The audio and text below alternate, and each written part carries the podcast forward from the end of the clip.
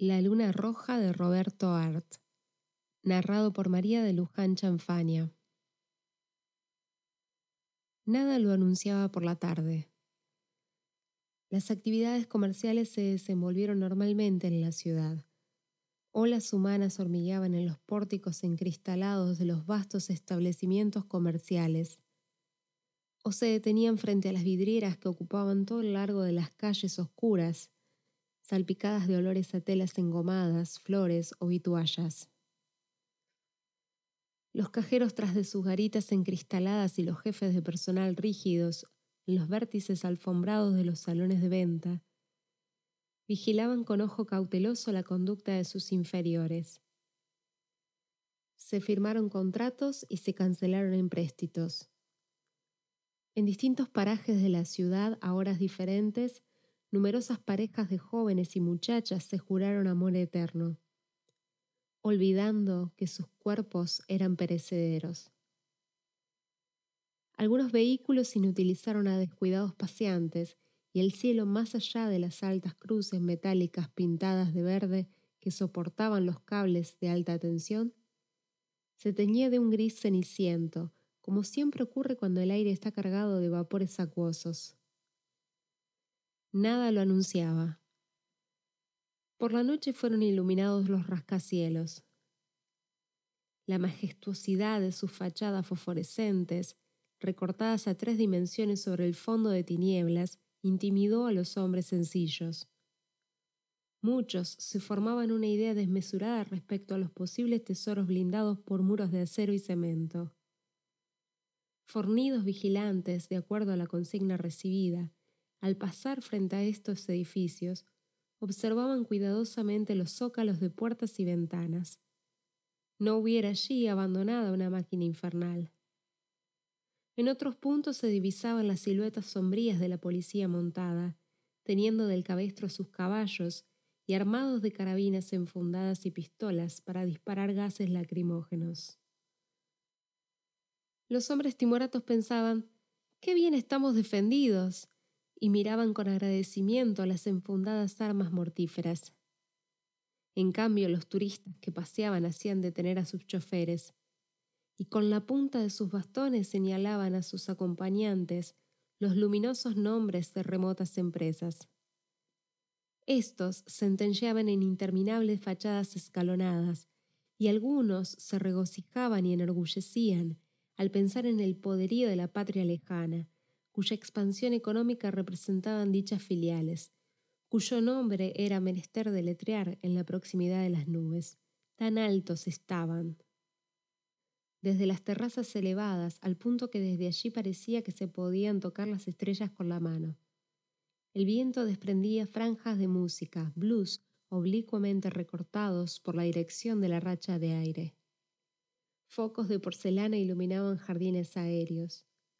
Confundidos entre el follaje de costosas vegetaciones, controlados por la respetuosa y vigilante mirada de los camareros, danzaban los desocupados elegantes de la ciudad, hombres y mujeres jóvenes, elásticos por la práctica de los deportes e indiferentes por el conocimiento de los placeres.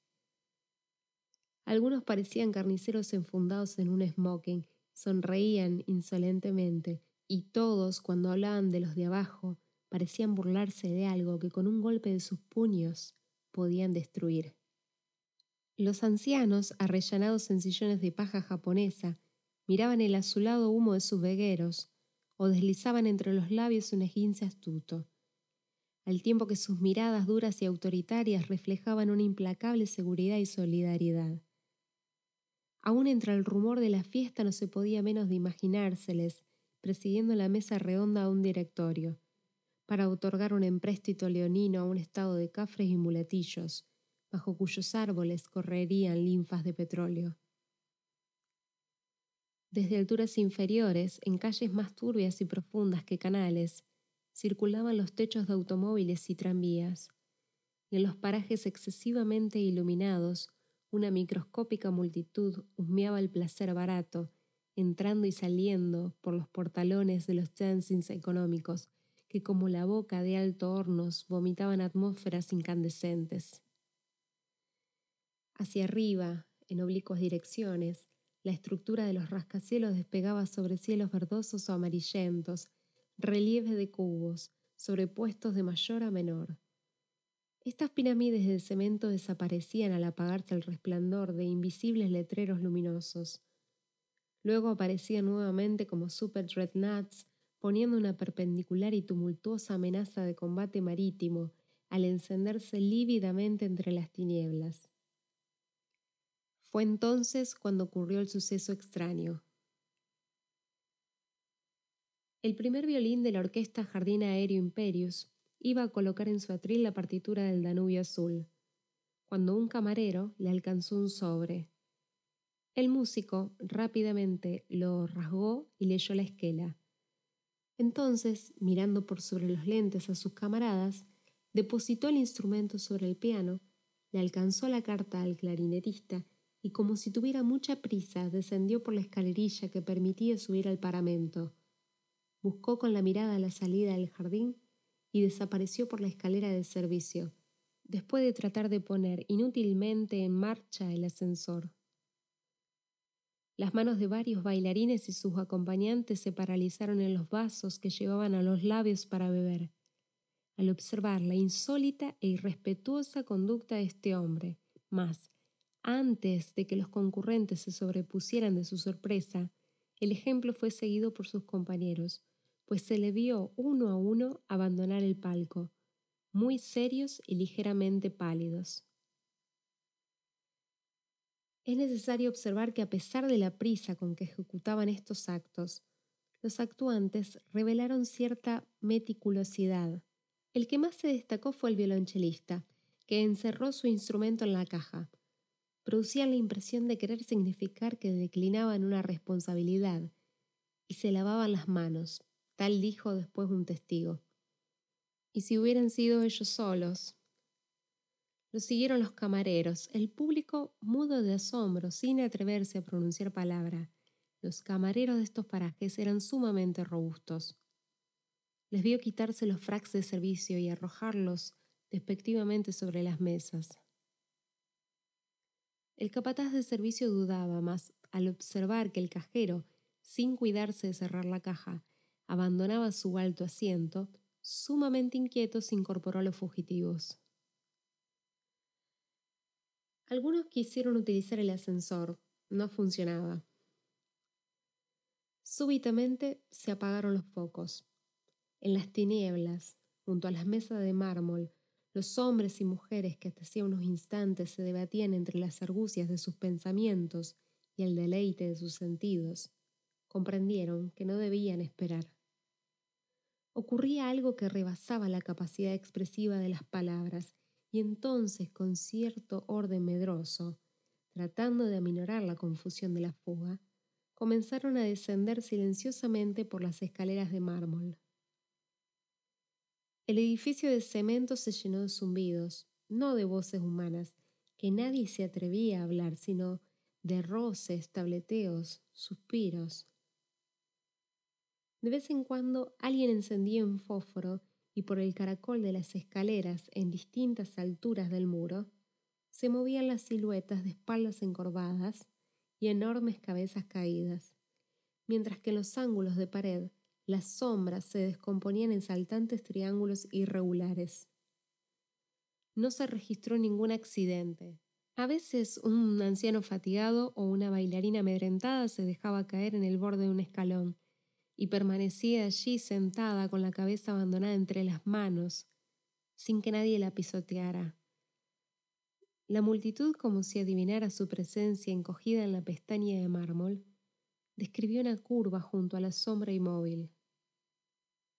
El vigilante del edificio durante dos segundos encendió su linterna eléctrica y la rueda de luz blanca permitió ver que hombres y mujeres, tomados indistintamente de los brazos, descendían cuidadosamente.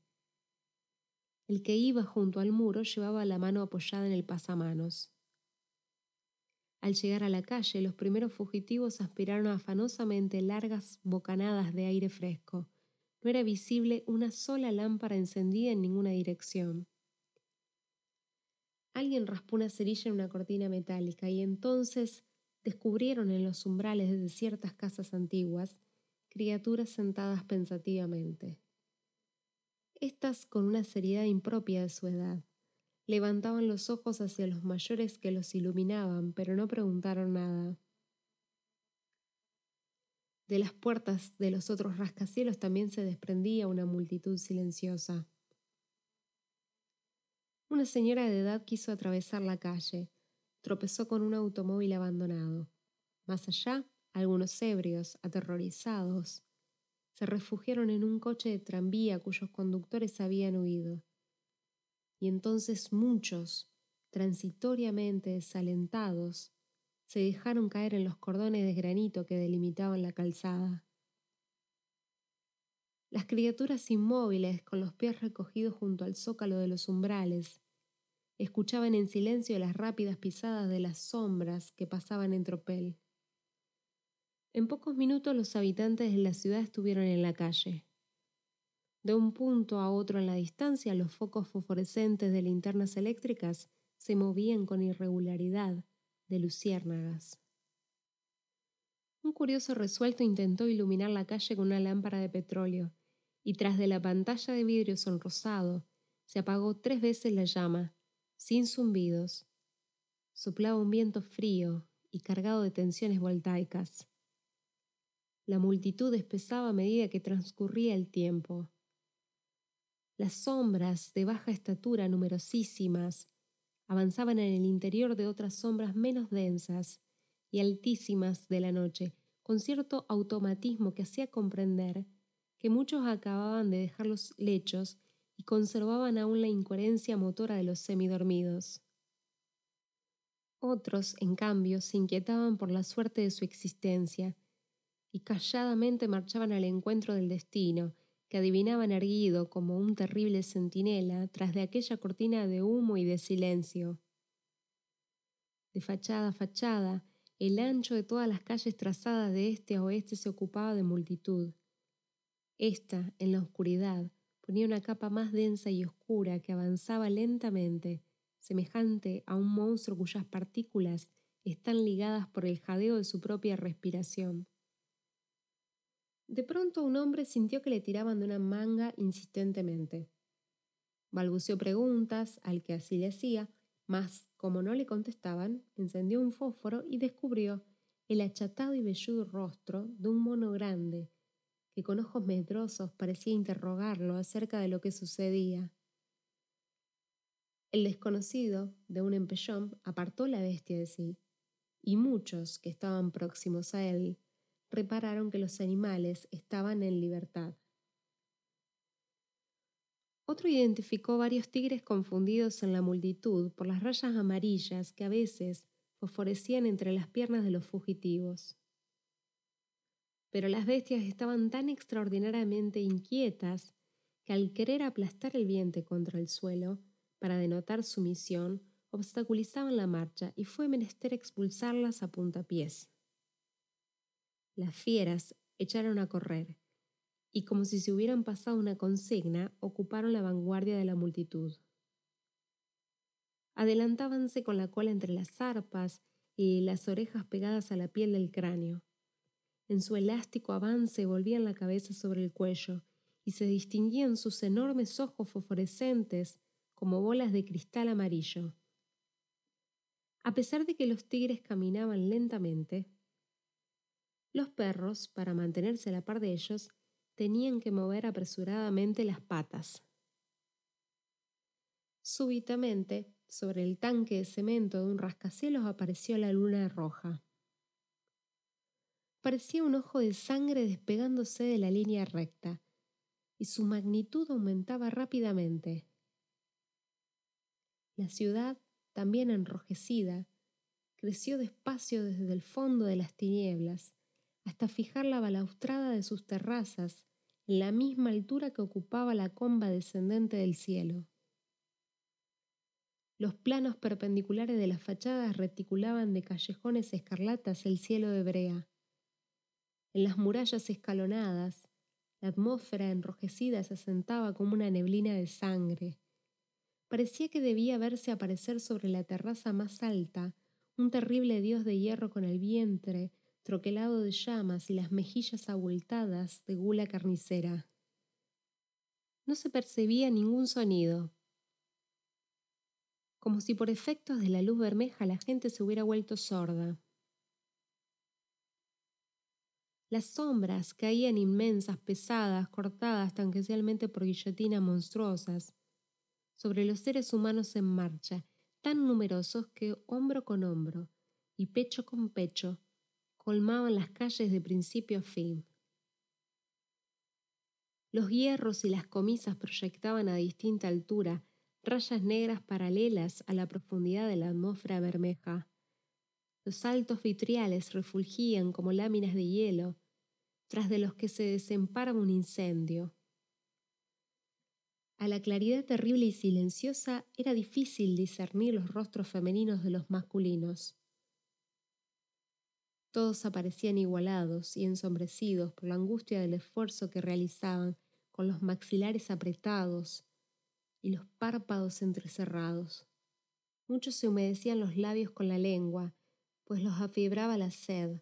Otros, con gestos de sonámbulos, pegaban la boca al frío cilindro de los buzones o al rectangular respiradero de los transformadores de las canalizaciones eléctricas, y el sudor corría en gotas gruesas por todas las frentes. De la luna, fijada en un cielo más negro que la brea, se desprendía una sangrienta y pastosa emanación de matadero. La multitud en realidad no caminaba, sino que avanzaba por reflujos, arrastrando los pies, soportándose los unos en los otros, muchos adormecidos e hipnotizados por la luz roja que, cabrillando de hombro en hombro, hacía más profundos y sorprendentes los tenebrosos cuévanos de los ojos y roídos perfiles. En las calles laterales los niños permanecían quietos en sus umbrales. Del tumulto de las bestias, engrosado por los caballos, se había desprendido el elefante, que con trote suave corría hacia la playa, escoltado por dos potros. Estos, con las crines al viento y los belfos vueltos hacia las apantalladas orejas del paquídermo, parecían cuchichearle un secreto. En cambio, los hipopótamos a la cabeza de la vanguardia buceaban fatigosamente en el aire, recogiéndolo con los golpes en vacío de sus hocicos acorazados. Un tigre restregando el flanco contra los muros avanzaba de mala gana. El silencio de la multitud llegó a ser insoportable. Un hombre trepó a un balcón y poniéndose las manos ante la boca, a modo de altoparlante, aulló congestionado. Amigos, ¿qué pasa, amigos? Yo no sé hablar, es cierto, no sé hablar, pero pongámonos de acuerdo. Desfilaban sin mirarle y entonces el hombre, secándose el sudor de la frente con el velludo dorso del brazo, se confundió en la muchedumbre. Inconscientemente todos se llevaron un dedo a los labios, una mano a la oreja. No podían ya quedar dudas.